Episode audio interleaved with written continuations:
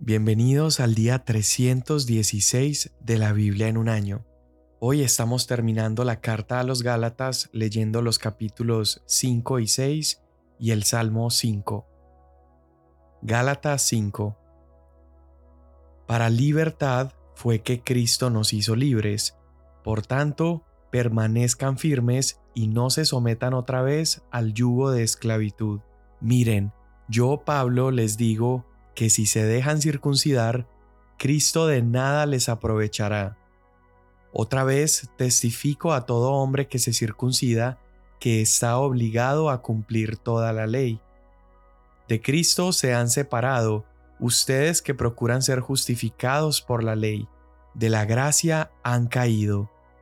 Pues nosotros, por medio del Espíritu, esperamos por la fe la esperanza de justicia porque en Cristo Jesús ni la circuncisión ni la incircuncisión significan nada, sino la fe que obra por amor. Ustedes corrían bien. ¿Quién les impidió obedecer a la verdad? Esta persuasión no vino de aquel que los llama. Un poco de levadura fermenta toda la masa. Yo tengo confianza respecto a ustedes en el Señor, de que no optarán por otro punto de vista, pero el que los perturba llevará su castigo quien quiera que sea. Pero yo, hermanos, si todavía predico la circuncisión, ¿por qué soy perseguido aún? En tal caso, el escándalo de la cruz ha sido quitado. Ojalá que los que los perturban también se mutilaran, porque ustedes, hermanos, a libertad fueron llamados, solo que no usen la libertad como pretexto para la carne, sino sírvanse por amor los unos a los otros. Porque toda la ley en una palabra se cumple en el precepto, amarás a tu prójimo como a ti mismo. Pero si ustedes se muerden y se devoran unos a otros, tengan cuidado, no sea que se consuman unos a otros. Digo pues, anden por el Espíritu y no cumplirán el deseo de la carne, porque el deseo de la carne es contra el espíritu, y el del espíritu es contra la carne, pues estos se oponen el uno al otro, de manera que ustedes no pueden hacer lo que deseen. Pero si son guiados por el espíritu, no están bajo la ley.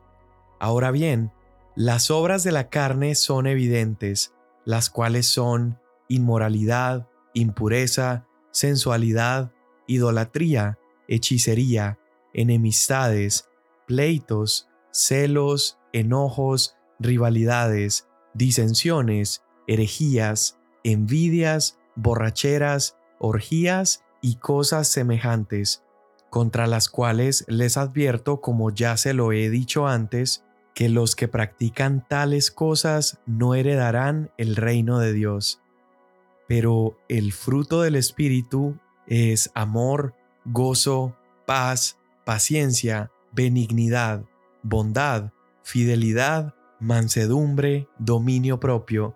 Contra tales cosas no hay ley, pues los que son de Cristo Jesús han crucificado la carne con sus pasiones y deseos. Si vivimos por el Espíritu, andemos también por el Espíritu. No nos hagamos vanagloriosos, provocándonos unos a otros, envidiándonos unos a otros. Hermanos, aun si alguien es sorprendido en alguna falta, ustedes que son espirituales, restáurenlo en un espíritu de mansedumbre, mirándote a ti mismo, no sea que tú también seas tentado. Lleven los unos las cargas de los otros, y cumplan así la ley de Cristo porque si alguien se cree que es algo no siendo nada, se engaña a sí mismo. Pero que cada uno examine su propia obra, y entonces tendrá motivo para gloriarse solamente con respecto a sí mismo, y no con respecto a otro, porque cada uno llevará su propia carga.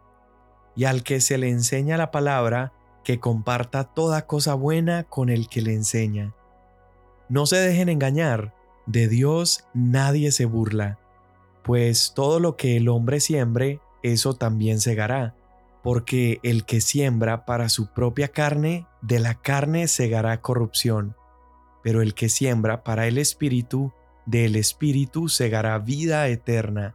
No nos cansemos de hacer el bien, pues a su tiempo, si no nos cansamos, segaremos. Así que entonces hagamos bien a todos según tengamos oportunidad, y especialmente a los de la familia de la fe. Miren con qué letras tan grandes les escribo de mi propia mano. Los que desean agradar en la carne tratan de obligarlos a que se circunciden, simplemente para no ser perseguidos a causa de la cruz de Cristo, porque ni aun los mismos que son circuncidados guardan la ley, pero ellos desean hacerlos circuncidar para gloriarse en la carne de ustedes. Pero jamás acontezca que yo me gloríe sino en la cruz de nuestro Señor Jesucristo, por el cual el mundo ha sido crucificado para mí y yo para el mundo. Porque ni la circuncisión es nada, ni la incircuncisión, sino una nueva creación. Y a los que anden conforme a esta regla, paz y misericordia sea sobre ellos y sobre el Israel de Dios. De aquí en adelante, nadie me cause molestias, porque yo llevo en mi cuerpo las marcas de Jesús. Hermanos, la gracia de nuestro Señor Jesucristo sea con el espíritu de ustedes. Amén. Salmo 5 Escucha mis palabras, oh Señor, considera mi lamento, atiende a la voz de mi clamor, Rey mío y Dios mío, porque es a ti a quien oro. Oh Señor, de mañana oirás mi voz, de mañana presentaré mi oración a ti, y con ansias esperaré. Porque tú no eres un Dios que se complace en la maldad, el mal no mora en ti. Los que se ensalzan no estarán delante de tus ojos, aborreces a todos los que hacen iniquidad, destruyes a los que hablan falsedad. El Señor aborrece al hombre sanguinario y engañador, pero yo por la abundancia de tu misericordia, entraré en tu casa, me postraré en tu santo templo con reverencia. Señor, guíame en tu justicia por causa de mis enemigos. Allana delante de mí tu camino, porque no hay sinceridad en lo que dicen. Destrucción son sus entrañas, sepulcro abierto es su garganta. Con su lengua hablan lisonjas, tenlos por culpables, oh Dios, que caigan por sus mismas intrigas, échalos fuera por la multitud de sus transgresiones, porque se rebelan contra ti. Pero alégrense todos los que en ti se refugian, para siempre canten con júbilo, porque tú los proteges. Regocíjense en ti los que aman tu nombre, porque tú, oh Señor, bendices al justo, como con un escudo lo rodeas de tu favor. Amén. Qué manera de Pablo terminar esta carta a los Gálatas.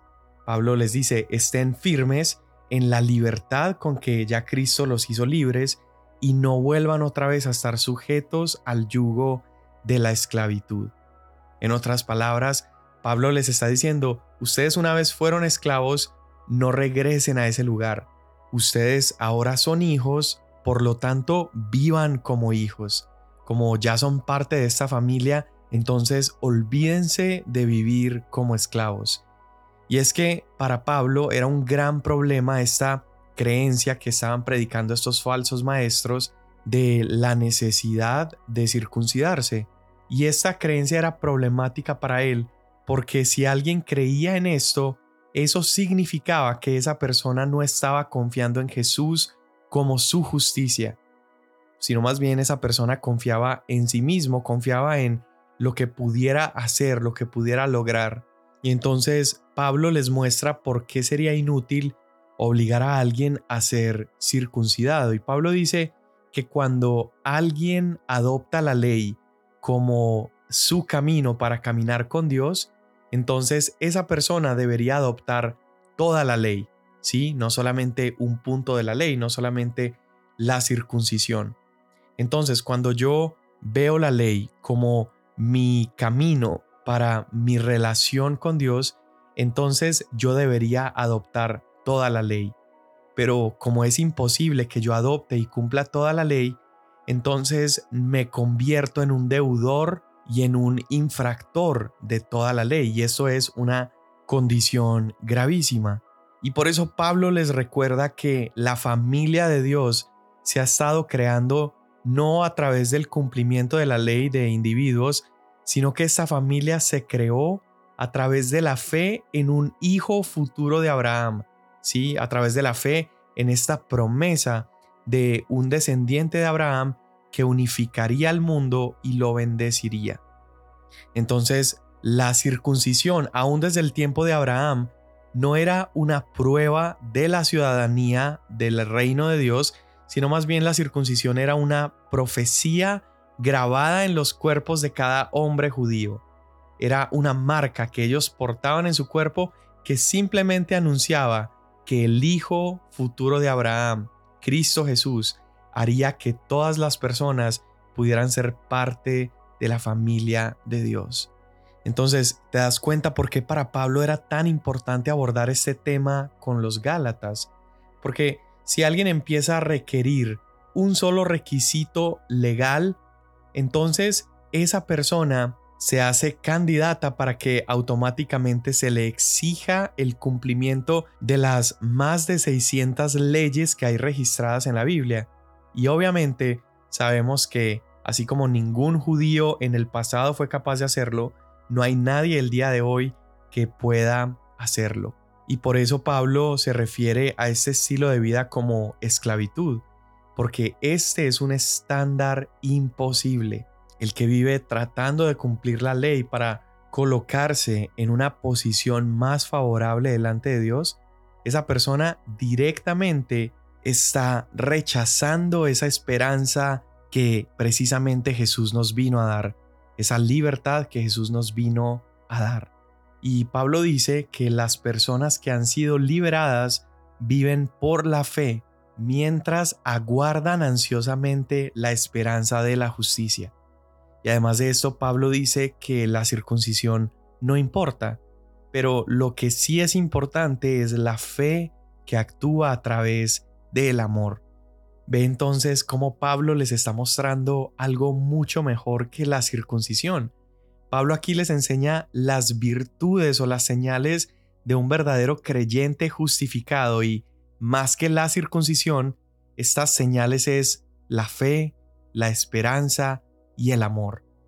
Es por esto que cuando Pablo dice anden en el espíritu y no satisfagan los deseos de la carne, podríamos entenderlo también como anden en el Espíritu, es decir, no traten de vivir según la ley, sino mejor que esto, vivan según el Espíritu. Y continúa Pablo diciendo, pero si son guiados por el Espíritu, no están bajo la ley. Entonces, ¿cuál es la solución al problema de la carne que Pablo ha estado hablando? La solución no se encuentra en la ley, sino que se encuentra en el Espíritu. Mira cómo antes los Gálatas estaban atrapados en sus deseos pecaminosos, eran deseos autodestructivos y egoístas, y esto les impedía amar sinceramente a Dios y a las demás personas dentro de la iglesia. Sin embargo, aquí Pablo les está mostrando que ahora gracias al Espíritu Santo, ellos tienen la libertad de resistir a estos deseos de la carne en beneficio de los demás. Y a diferencia de la ley, la ley judía que ponía restricciones en la vida de las personas, que aprisionaba o esclavizaba a las personas, ahora en Jesús ya no hay límite para el poder del Espíritu Santo. Y el resultado de aquel que deja de vivir en la ley, sino que vive en el Espíritu, es una persona que puede ofrecer amor, alegría, paz, paciencia, bondad, fidelidad, amabilidad, dominio propio. Y todo eso sin límites, todo eso sin restricción. Podríamos decir entonces que el fruto de vivir bajo la esclavitud de la ley es esta larga lista que leímos de los frutos de la carne y el resultado de caminar en la libertad de Cristo es esta increíble promesa de fruto que viene a mi vida a través del Espíritu Santo. Y mira cómo todo esto se complementa con el mandamiento más importante que es amar a Dios y amar a los demás. Entonces, a pesar de que el día de hoy el pueblo de Dios está libre de la ley, el pueblo de Dios sigue siendo responsable de sus acciones. Y Pablo se refiere a esta responsabilidad de una manera preciosa. Él dice que esta es la ley de Cristo. Él dice, ayúdense unos a otros a llevar sus cargas y así cumplirán la ley de Cristo. Entonces, esta ley que ya no es esclavitud, sino que es libertad, implica ahora vivir una vida de amor sacrificial. No es una vida donde evito las cargas de los demás, sino una vida donde les ayudo a llevar las cargas. Esto quiere decir entonces que en Jesús los creyentes estamos ahora sujetos a un nuevo estándar en el que no somos libres para hacer lo que queramos, sino que somos libres para amar sin restricciones. Y lo quiero decir de nuevo, en Jesús no es que estoy caminando en una libertad para hacer lo que yo quiera, sino que camino en una libertad para amar sin restricciones. La obra salvadora de Jesús en la cruz fue para hacer de nosotros una familia completamente nueva y Él nos llenó con su Espíritu Santo. Y es por eso que ya no necesitamos un montón de leyes grabadas en piedra para poder obedecer y amar a Dios y a los demás, sino que necesitamos a la persona de Jesús en nosotros. Ya no necesito llevar en mi cuerpo una marca como la circuncisión, ya no necesito acumular logros religiosos o logros de comportamiento, porque el logro mayor, el logro más importante, es que Jesús nos agregó a su familia y cuando somos adoptados en esa familia, entonces comenzamos a vivir bajo la libertad que se vive en ese hogar. Comenzamos a vivir bajo el estándar de esa nueva familia. Y el estándar de esa familia es amar a Dios y amar a las personas. Señor, te damos gracias una vez más por tu palabra que nos impulsa, que nos moldea.